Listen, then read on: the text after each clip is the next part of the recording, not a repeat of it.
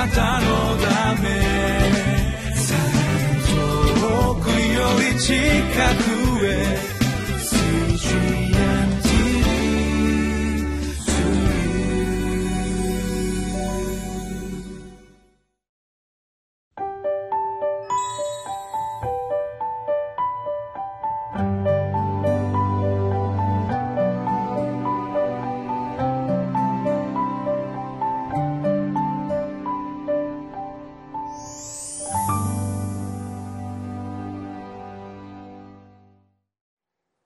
こんにちは。岸田北聖書協会牧師の栗原澄人です。2月8日水曜日。タイトルは祈りの力と霊的な祝福を経験する人生。私たちは苦しみの中にありながらその中にありながら本当に神様の慰めやまた満たしを経験することができる。それを今日は考えていきたいと思います。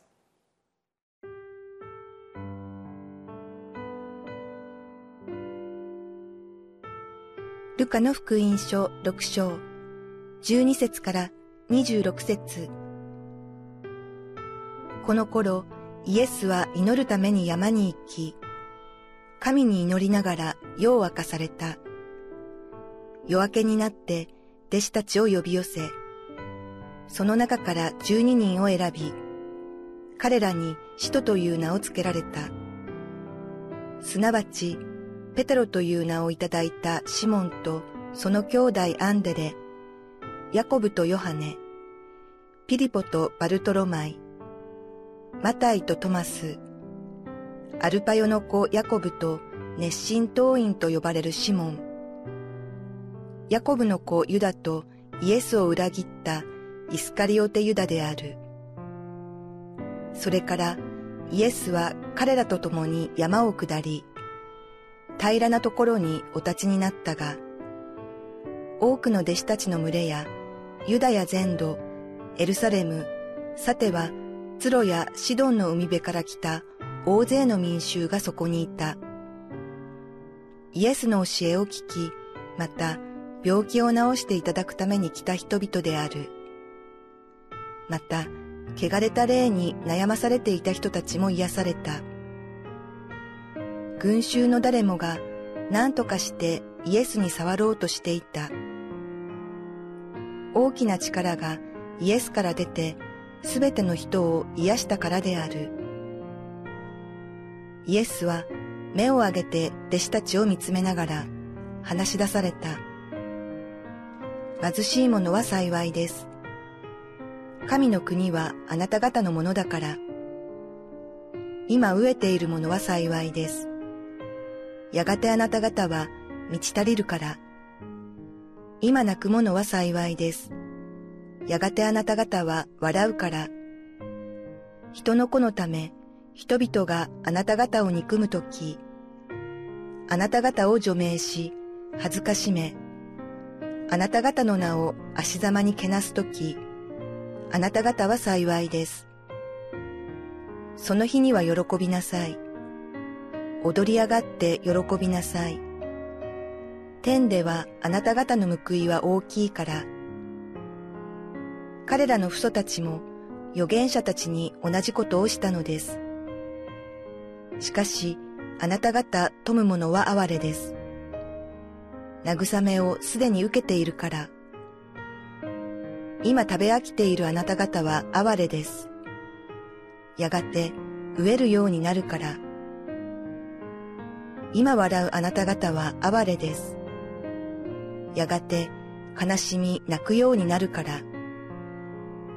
皆の人が褒めるとき、あなた方は哀れです。彼らの父祖たちも偽預言者たちに同じことをしたのです。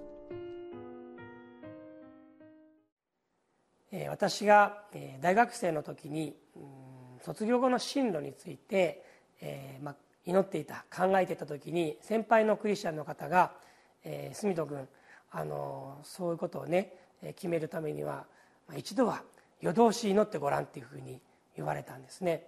で何回か言われたのを覚えています。あまた言ってるなって。でも結局どうしたかっていうと私あの夜通し祈ることしなかったですね。あので今考えるとあこれはここから来てるのかという思えるような箇所が出ていますよね。すなわちイエスが神に祈りながら世を明かされたって書いてあります。そして世を明かして祈って世を明かしたイエスがしたことが何かっていうとこの12人を選んだ。十二使徒を選んだ、彼らに使徒という名を付けられたということだった。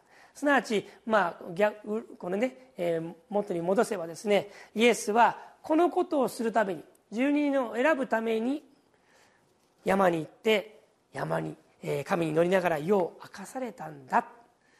あやっぱり世を明かして、祈るっていうこと、え、私いまだに、まだその経験ないんですけれどももしかしたらこれからそういうことが本当に必要に迫られてくるのかな。いや今がその時かもしれません、まあ、そうやって十二弟子が任命されたそこの名前が出てきます。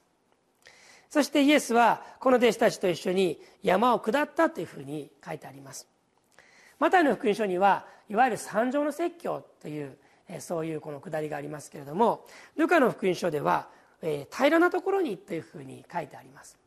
両方ですねこの重なるような部分がありますけれどもルカの福音書はまた違った注目また違ったこの重点を置いてこのメッセージを記しているいます。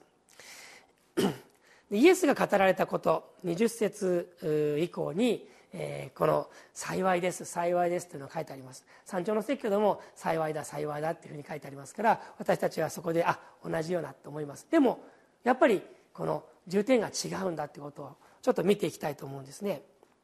貧しい者は幸いです。神の国はあなた方のものだから。マタイの福音書は心の貧しい者はと言いました。ルカの福音書は貧しい者は。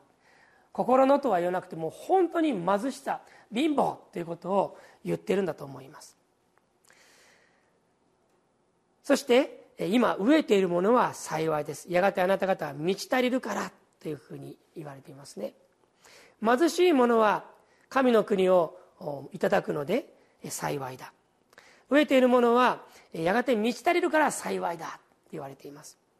私はこの、え貧しい者が神の国を得るというそして飢えている者が満ち足りるその間にあることを思うんですね。それは何かというと求めるということです。求める。貧しい時に本当に神様に必死になって求めていく。求めて求めていく。飢えている時に必死になって神様に求めていく。その結果として神の国がいただけるまた満ち足りる、えー、面白いのはですね貧しい人が求めるものは何かって言ったら普通はねお金であったりとか、まあ、具体的なこうだっていうふうにこういうものをくださいっていうふうに祈るんです。でも神の答えは何かっていうと神の国なんだって言うんですよね。神の支配なんだって言うんです。私たちは本当にこういうことを経験しますよね。自分はこういうことを求めていた。けれども与えられたものはそうじゃなかった。こういうものだった。それこそ神の支配が表されている。飢えていて自分は食べ物欲しいっていうふうに願った。もちろん食べ物も満ち足りるかもしれない。でもそれ以上の満ち足りさを満ち足りたことを私は経験した。それがここで言われていることじゃないでしょうか。今泣く者は幸いです。やがてあなた方は笑うから。これはどういうことでしょうか。今泣く者は幸いです。泣いてる人がどうして幸いなんでしょうか？それは神の前で泣くからです、えー、いろんな人が神の前で泣いたんですよね。ハンナの祈りも旧約聖書のサムエル家のハンナの祈りもハンナは主の前で本当に泣いて祈った。で彼女はその結果として主の答えをいただき心満たされて与えられた子供をあなたに捧げます。もはや彼女は前の顔のようではなかったというふうに書かれている。本当にこの泣くこと自体神様の前に泣くということ。その中で悔い改めや許しや。そして心からの笑いが生まれてくるんだ。そういうことを見ることができます。え、最後に今日はここ見たいと思うんですね。人の子のため人々があなた方を憎む時あなた方は除名し恥ずかしめあなた方の名を足玉にけなす時あなた方は幸いです。その日には喜びなさい。踊り上がって喜びなさい。天ではあなた方の報いは大きいから。彼らの人たちも預言者たちに同じことをしたのです。迫害されている時に喜べって言うんです。その報いはこの地上というよりも天だって言うんです。天というのは神様がおられるところですよね。神様が支配するところですよね。その報いって何なんでしょうか？イエス・キリスト自身が迫害されてそして十字架につけられてそして死んでよみがえられやがて天に帰られました。その後に人たちに弟子た人たち弟子たちに精霊が下りそのメッセージによって迫害した人たちがですよ。エルサレムでまたいろんなところで迫害したユダヤ人が悔い改めて救われたじゃないですか。イエス様ご自身はそれを天で経験された。天で受ける報いっていうのはもしかしたら私を恥ずかしめた私を迫害したその人たちが救われるということ。そういうふうに見ることができるのではないでしょうか。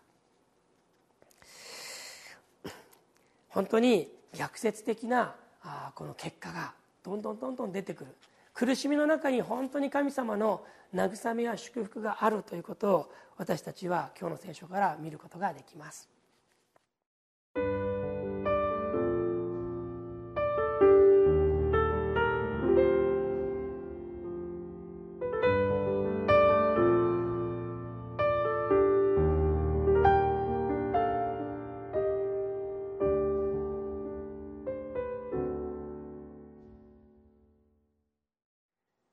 今日は紹介できませんでしたけれども、え皆さん読んでいる最後の部分ですね、え今度は「富む者は哀れです」「食べ飽きているあなた方哀れです」「今笑うあなた方は哀れです」この「哀れ」ということ、えこれがどういうものなのか、えそれもですね今日一日このデボーションの中で深めていただけたらと思います。一言お祈りします。